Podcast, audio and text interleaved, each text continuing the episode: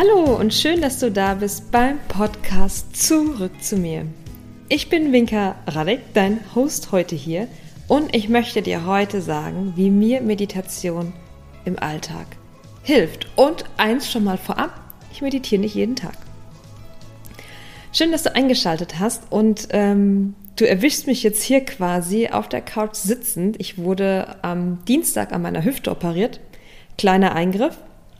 Ähm, kann mich auch schon wieder ganz gut bewegen, also ist alles ganz gut, ähm, aber sitzt quasi so nicht so äh, formell irgendwie äh, am Tisch. Wobei ich meine Podcasts ja nie ähm, am Tisch aufgenommen habe, sondern in der, im Kleiderschrank. Also, naja. Okay. Äh, das soll aber nicht das Thema sein, denn ich möchte dir erzählen, wie mir Meditation hilft.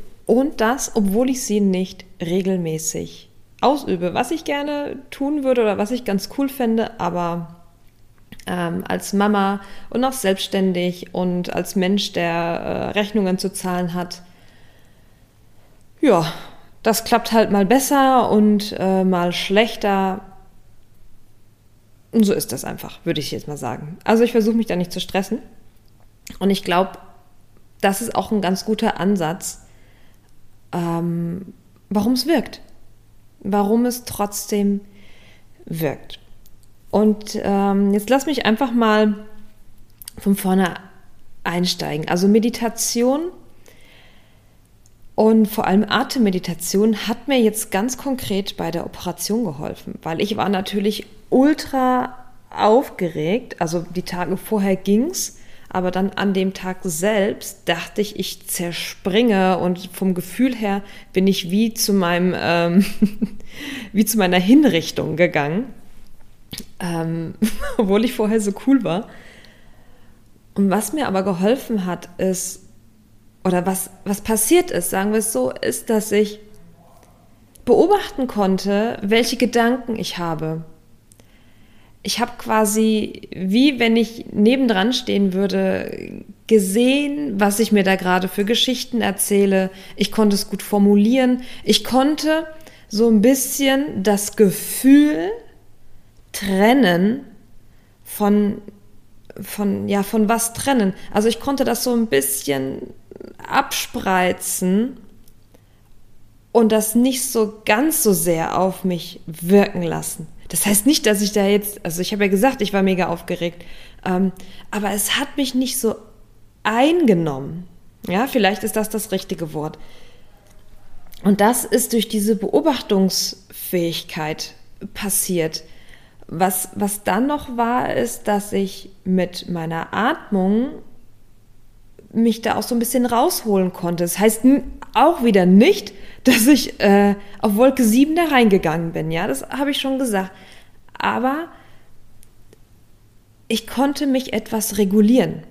Ja, und ich glaube, darum geht's. Es geht ja nicht drum, was, was wir vielleicht glauben, dass wenn wir meditieren, dass wir voll in so einem Zen-Modus, Buddha-Modus sind, wo uns nichts tangiert, wir 100% gelassen und zufrieden sind ähm, keine Gedanken haben und auf Wolke 7 schweben oder so. Äh, das können sicherlich ein paar Menschen, die vorwiegend in Klöstern leben und nicht mit dem Real Life konfrontiert sind. Vielleicht können es auch noch ein paar andere. Ähm, vielleicht komme ich da auch irgendwann hin, ich weiß es nicht. Aber Status quo mit meiner Erfahrung und mit meiner pragmatischen Sicht wirklich auf, wie funktioniert das Leben, wie funktionieren wir Menschen, ist das schon ja eine mega krasse Erfahrung, finde ich, und Tool, die mit so in Anführungsstrichen wenig Aufwand schon so viel wie jetzt bei meiner Operation erreicht hat. Und wie gesagt, es geht nicht darum, irgendwie ein, ein, von irgendetwas 100% anzustreben, sondern erstmal überhaupt nur eine Fähigkeit zu entwickeln, Gedanken und Gefühle wahrzunehmen, zu beobachten, zu verstehen, dass sie nicht Teil von dir sind. Die sind immer, das ist immer ein Konstrukt deines Gehirns. Und vielleicht mag das erst noch ein bisschen ähm, komisch klingen. Ich verlinke dir auch gerne noch ein, äh, eine letzte Podcast-Folge, wo ich ein bisschen über die Verbindung von Körper und Geist gesprochen habe. Das muss ich mir gerade mal eben äh, aufschreiben. ähm, dass ich dir das reinpacke, diese Verlinkung zu dem Blogartikel zu Körper und Geist. Ähm, Körper und Geist. Ähm, also es ist, also vielleicht kannst du es nicht glauben. Nur kurz zu diesem Thema. Ähm, wir lernen Sachen in der Kindheit, wir machen Erfahrungen und dann leben wir und reagieren wir so, wie wir nun mal sind das sind automatische Programme, die einfach ablaufen, weil wir das gelernt haben. Stell dir mal vor, wenn irgendwas passiert, müsstest du dir erstmal überlegen, bin ich jetzt wütend oder bin ich jetzt, ist das jetzt gut oder schlecht oder wie reagiere ich jetzt? Das funktioniert automatisch, weil sonst könnten wir nicht überleben.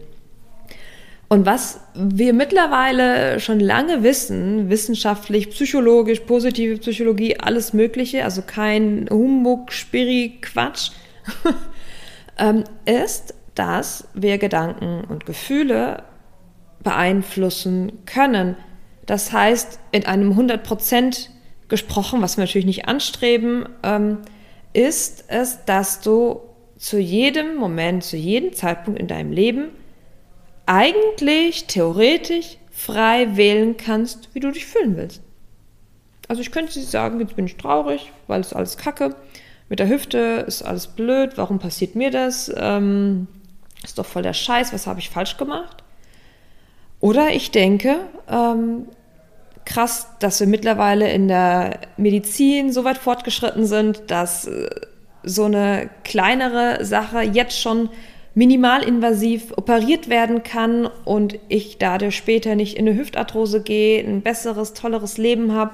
Die Schmerzen sind jetzt kaum da, ich kann fast schon wieder gehen. Ähm, ja, Ne? Also, und so gibt es noch zu meiner Situation bestimmt noch vier, fünf, sechs andere Sichtweisen, wie man sich fühlen kann. Das heißt, wir sind unseren Gefühlen und Gedanken einfach nicht ausgeliefert. Und um zur Meditation zurückzukommen, genau diese Fähigkeit bringt dir das Meditieren. so, kurzes, langes Intro. ähm, was genau ist dann die Meditation?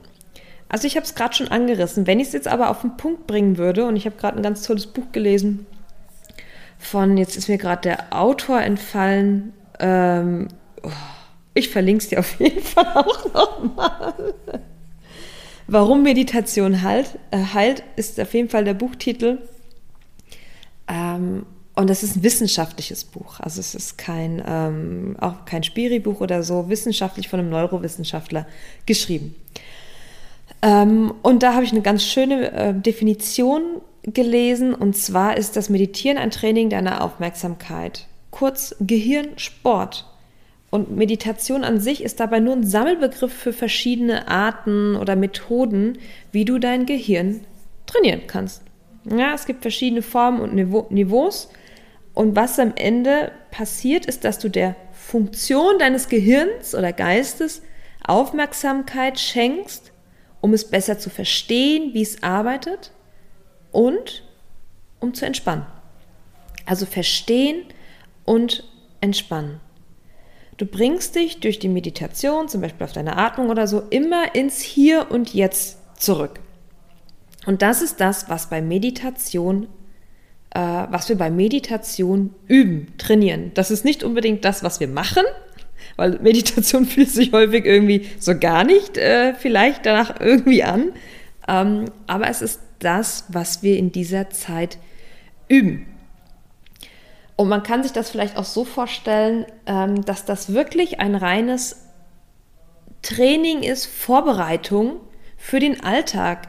Das bedeutet, dass während du das vielleicht trainierst und übst, vielleicht kennst du das, ich bin früher bin ich einen Marathon gelaufen und es war auch so, dass ich im Training nie den ganzen Marathon gelaufen bin, sondern man trainiert immer nur auf die, oh Gott, ich weiß gar nicht mehr, bis zu 33 Kilometer oder 35 Kilometer. Der ist ja 42,5. Man, man trainiert nie auf das Ganze.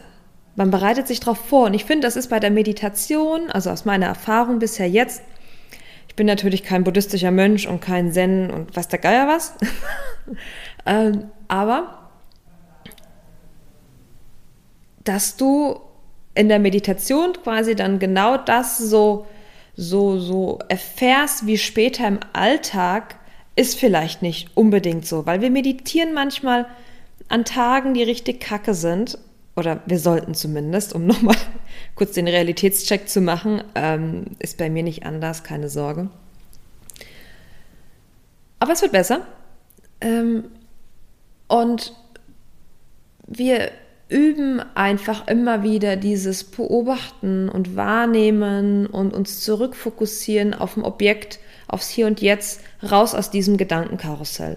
Und irgendwann wird es dir gelingen, in einer Situation, in zweien, in dreien oder in mehreren, das auch im Alltag umzusetzen. Und genau darum geht es, dass wir im Alltag, wenn wir nicht diese Zeit haben, uns zu setteln, uns zu beobachten, ähm, wenn wir auf einmal konfrontiert sind, beworfen werden mit, mit einer Herausforderung, mit stressigen Situationen, mit einem Konflikt, mit einer Entscheidung, dass wir da diesen einen Atemzug oder diesen einen Moment innehalten können. Und ich sage es nochmal, auch wirklich nicht jeden, also um das nochmal zu relativieren, um keinen Druck aufzubauen ähm, bei dir, diesen Moment wahrzunehmen und eine bewusste Entscheidung über unsere Reaktion zu treffen. Also es kann ja auch sein, dass wenn ich jetzt zum Beispiel schlecht drauf bin und so eine Heißhungerattacke beispielsweise bekomme, dass ich mir dann überlege, okay, wenn ich jetzt diese Packung Eis esse, ist das scheiße? Tut mir nicht gut, ich werde mich danach vielleicht mehr ärgern.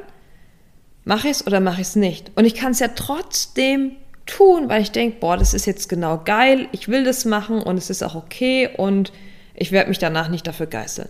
Also man kann sich ja dann auch bewusst ich sage jetzt mal in Anführungsstrichen für das Schlechte oder Negative entscheiden, ähm, wenn man es bewusst tut. Ja, ich kann ja auch bewusst sagen, nö, ich bleibe heute auf der Couch sitzen und mache keinen Sport. Weil es eine bewusste Entscheidung ist und die nicht getriggert ist von meinem automatischen System. Also Meditation ist Gehirnsport, Gehirntraining, Training deiner Aufmerksamkeit. Um was äh, bringt Meditation? Ähm, das habe ich jetzt gerade eigentlich schon, äh, schon gesagt, dass du deine Gedanken und Gefühle, dass du weißt, deine, dass du deine Gedanken und Gefühle verändern kannst oder dass sie veränderbar sind. Das bringt Meditation erstmal. Das ist quasi der Outcome. Das ist ähm, aus diesem automatischen Überlebensmodus, den unser Gehirn fährt und immer mehr fährt, weil es auch sich immer weiter entwickelt hat und besser geworden ist, weil es ständig in Alarmbereitschaft ist aufgrund der Reizüberflutung, die wir haben, Social Media, äh, Druck, Leistungsdruck, diesen ganzen Kladderadatsch, der gerade in unserer Gesellschaft ist, den wir jetzt leider nicht ausradieren können, ähm, da damit umzugehen und da neue Entscheidungen zu treffen. Aus dem Dauerstress rauszukommen und zu entspannen. Was ist der Vorteil jetzt vom Meditieren? Was ist der Vorteil, wenn wir Gedanken und Gefühle wahrnehmen können und neue Entscheidungen zu treffen? Also hier ist, finde ich, nochmal wichtig zu verstehen und ich bin da das ist so ein bisschen auch mein Steckenpferd, würde ich sagen, diese körperlichen Aspekte. Und zwar müssen wir erst verstehen und wissen, dass jede, jeder geistige Prozess, also jedes Denken, jeder Gedanke, den du hast, führt zu einer körperlichen Reaktion. Eine körperliche Reaktion ist im Grunde etwas Chemisches, das vorgeht, das sind Muskeln, die anspannen. Und am Ende ist das eine Emotion. Ein Gefühl ist eine chemische Reaktion im Körper. Im Körper. Also du kriegst, der Herzschlag erhöht sich, du schwitzt vielleicht, ähm, kriegst Schweißhände, kriegst rote Bäckchen, wenn dir was peinlich ist, ähm, kriegst ein Kribbeln. Das sind alles, also Gefühle sind alles körperliche Reaktionen. Und das erstmal zu wissen, macht es eigentlich dann total klar, dass Gedanken körperliche Folgen haben, wie Rückenschmerzen, Kopfschmerzen, können zu Schlafproblemen führen, Reizbarkeit, Erschöpfung, Hautirritationen, Verdauungsbeschwerden, äh, sowieso Autoimmunkrankheiten. In der Epigenetik, das ist quasi eine eigene Wissenschaft, die die Genetik quasi erforscht, ist bewiesen, dass wir aufgrund von Gedanken gewisse Gene an- und ausschalten können. Wenn ich das jetzt also mal überspitzt darstelle, kannst du in der Art und Weise, wie du denkst, das Krebsgen zum Beispiel ein- oder ausschalten. Jetzt überspitzt dargestellt, ähm, das hat immer noch andere Faktoren natürlich. Äh, man kann mit Meditation nicht einfach äh, alles wegheilen oder so. Also da müssen wir, glaube ich, auch realistisch genug sein. Unser Körper ist sowas von komplex, dass wir ihn auch immer ganzheitlich in Heilungsverfahren ähm, betrachten müssen. Deswegen ist ja auch Meditation eine wunderbare Ergänzung zu konventionellen Heilmethoden. Ja, zum, zur Physiotherapie, ähm, ähm, zu anderen Verhaltenstherapien, psychischen Sachen, zu körperlichen. Also es ist immer eine wunderbare Ergänzung. Ja, ähm, was passieren wird, wenn du meditierst, wenn du deine Gedanken wahrnehmen und steuern kannst oder wenn du anfängst, dass du das ab und zu hinkriegst, hat es immer direkten Einfluss auf dein Stresslevel. Und wie ich gerade gesagt habe, damit natürlich auf deine Gesundheit und dein Wohlbefinden. Ja, du wirst ruhiger, du kannst dich besser konzentrieren, du kannst dein Glück viel bewusster wahrnehmen, du bist dankbarer, zufriedener, bist auch mutiger und vielleicht auch selbstbewusster und du kannst mit dir, mit der Umwelt und auch mit anderen Menschen einfach wertschätzender umgehen. Und das ist auch der, das, was ich, was ich jetzt auf meinem Weg, dem Yoga-Weg mehr oder weniger erfahren habe. Und Meditation ist Teil des Yoga. Und auch wenn ich früher eigentlich erstmal nur Yoga, diese gymnastischen Verrenkungen gemacht habe, gab es oder gibt es in den Yogastunden doch immer diese Momente der Achtsamkeit und des Innehaltens. Und sei es im Shavasana oder die Anfangsmeditation oder mal eine Schlussmeditation. Das heißt, also ich dachte immer, ich habe nicht viel meditiert, aber durch die Yoga-Praxis habe ich doch sehr regelmäßig meditiert, einfach auf eine andere Art und Weise. Und ich muss sagen, durch das Yoga und die darin enthaltene Meditationstechnik, Achtsamkeitstechnik hat sich bei mir so unglaublich viel verändert. Allein, also sicherlich genauso viel wie mit der Geburt meiner Kinder. Also allemal. Allein der Umgang mit, mit meinem Körper, was ich, wie ich essen möchte, ähm, wie mir Tierwohl wichtig geworden ist. Ich habe früher tonnenweise Steak gefuttert. Äh, das kann ich mir heute gar nicht mehr vorstellen. Bin aber auch nicht 100% vegan, also um das nochmal auch da klarzustellen. Ähm, wie das meinen Blick auf andere Menschen verändert hat, die, den Respekt anderen Menschen gegenüber und um deren Art und Weise, wie sie leben, ähm, Umgang mit den Menschen dadurch. Also es ist, es hat sich unglaublich viel durch diese Zeit und durch dieses Praktizieren des Yoga und der Meditation und Achtsamkeit in mir verändert. Und wenn ich überlege, dass ich, ähm, ja, ich bin jetzt, jetzt haben wir 23, ich bin jetzt zehn Jahre Yoga-Lehrerin. Ich bin ein komplett anderer Mensch, glaube ich. Obwohl ich mich gar nicht so anders fühle, bin ich komplett komplett anders. Also ich würde nicht sagen, dass ich irgendwie reifer und schlauer oder sowas geworden bin. Nee, ich bin anders. Und so wie ich früher war, war aber auch gut. Also ich glaube, alles hat irgendwie auch seine Zeit.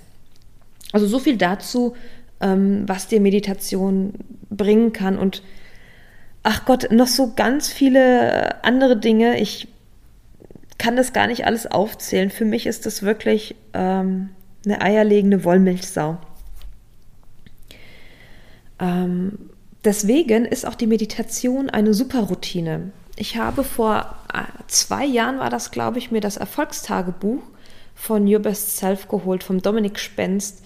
Und der hat erstmalig von den Superroutinen gesprochen. Und das ist, ich hoffe, ich kriege es jetzt gerade noch zusammen. Auf jeden Fall ist es Meditation, Lesen, Sport, also Bewegung. Sport klingt immer so anstrengend, Bewegung. Und was ist denn jetzt das andere? Schreiben? Ich weiß es jetzt gerade gar nicht. Ähm, da habe ich aber auf jeden Fall auch einen Artikel schon zugeschrieben. Das sind die vier magischen Routinen. Den verlinke ich dir auch. Und was ist mit diesen magischen, mit diesen Superroutinen? Das ist genauso, wie ich das gerade beschrieben habe. Wenn du mit einer davon anfängst, und es reicht mit einer zu starten, ziehen die andere gute Gewohnheiten in dein Leben. Ja? Ein simples Beispiel ist Bewegung. Du beginnst dich zu bewegen, du kriegst ein anderes Körpergefühl. Du achtest mehr drauf, was du isst. Du achtest mehr auf deine Gesundheit. Ja? Plötzlich verlierst du vielleicht ein, zwei Kilos. Ne? Es geht ja nicht immer darum, ähm, große Diäten oder sowas zu machen, sondern einfach eine andere Wahrnehmung, Bewusstheit, Achtsamkeit und damit auch Wertschätzung und Priorität zu entwickeln. Und das passiert automatisch, ohne dass du dich jetzt zwingst, äh, quasi die Süßigkeiten nicht zu kaufen, sondern so war das bei mir. Gott, ich esse unglaublich gerne und viel. Also wer mich kennt, ich, ich komme ja auch ähm, aus einem Balkan-Background, da ist, also wenn's da, wenn es da kein Essen gibt, wenn Gäste sind, ist das, ist das eine Todsünde. Also ich kann wirklich über meinen Hunger essen und auch viel. Man sieht es mir nicht an, ich weiß, es ist auch nicht so leicht. ähm, aber wer mich kennt, der weiß, dass ich das unglaublich gerne tue und auch viel essen kann. Und ich aber eine gute Balance, glaube ich, finde zwischen tonnenweise Kuchen mal essen und dann auch mal das komplett wegzulassen, weil ich merke, dass es mir anders gut tut. Also das entwickelt sich, ohne dass es so ein, so ein krampfhaftes Verzichten oder sowas, jetzt beim Beispiel Essen ist. Und das bringt einfach super Routinen. Die ziehen andere Dinge, gute Dinge automatisch in dein Leben. Und das heißt, du musst nicht zum Jahresanfang äh, dir vier, fünf neue Sachen vornehmen, aufhören zu rauchen, zehn Kilo abnehmen, mehr Sport machen, gesünder essen, sondern du fängst mit Meditation zum Beispiel an. Bums. Und that's it. Und das erhöht auch die Chance, dass du dran bleibst. Das ist nochmal ein ganz anderes Thema. Ähm, 88 Prozent der Neujahrsvorsätze werden nicht gehalten, weil die Ziele zu hoch sind, nicht realistisch sind, nicht deine eigenen vielleicht sind, ähm, weil die Motivation falsch ist, weil die Erwartung zu hoch ist, weil die Schritte zu groß sind, weil der Prozess nicht geplant ist. Das ist nochmal eine ganz andere ähm, Folgewert, merke ich gerade. so, und das klingt jetzt so super einfach, oder? Lösung für unsere Probleme, wir fangen an zu meditieren und bups, ist alles geil. Wie ich vorhin schon gesagt habe, also 100% erreichen, also ich glaube, das machen wirklich nur die Mönche, wenn überhaupt. Ich habe mit noch keinem gesprochen, das, was ich so lese. Was ich aber auch gelesen habe, es gibt ein tolles Buch vom Gott, heute habe ich ein Sieb im Hirn. Ähm, wie heißt er denn gleich nochmal? Jack Cornfield nach der Erleuchtung ähm, Kartoffelschälen und Wäsche waschen. Muss ich dir auch nochmal verlinken. Das ist, ich finde, es ist nicht so ganz einfach zu lesen. Ich hatte es mir ein bisschen amüsanter vorgestellt aufgrund des Titels. Aber die Essenz ist, dass alle, viele, sagen wir mal so, ich will nicht immer alles generalisieren, Viele, die in Mönchen, Mönchenklostern, ähm, die in Mönchen, in, du weißt, was ich meine, ja? Also Mönche, die in Klostern leben, die dort quasi die Erleuchtung erfahren haben, dann da raus sind, zurück und quasi ein normales Leben geführt haben, Familie gegründet oder irgendwas, also zurück quasi zu Real Life sind, sind ganz oft abgestürzt. Hatten echt richtige Probleme, ähm, Depressionen vielleicht auch, also sind richtig abgekackt, bis die sich dann wieder aufgerappelt haben, bis die es dann geschafft haben, das, was sie gelernt haben, im Alltag zu integrieren. Und Integration bedeutet nicht immer 100 Prozent. Und ich würde sagen, schon gar nicht 100 Prozent. Weil es kann nicht funktionieren. Das Leben ist immer ein Balanceakt. Und dem müssen wir uns einfach bewusst sein. Und dem werden wir uns auch bewusster, wenn wir regelmäßig Achtsamkeit praktizieren und üben. Und wir dürfen auch nicht vergessen, dass ich werde jetzt dieses Jahr 40, ich habe jetzt 40 Jahre lang gelebt, Erfahrung gesammelt, mein Körper und mein Gehirn haben ähm, Programme quasi gebildet, damit ich, damit ich möglichst effizient quasi leben kann. Wie ich vorhin gesagt habe, stell dir vor, du müsstest jede Entscheidung neu und bewusst treffen, das wird nicht funktionieren. Es müssen einfach Dinge automatisch funktionieren, wie der Stoffwechsel und solche Sachen.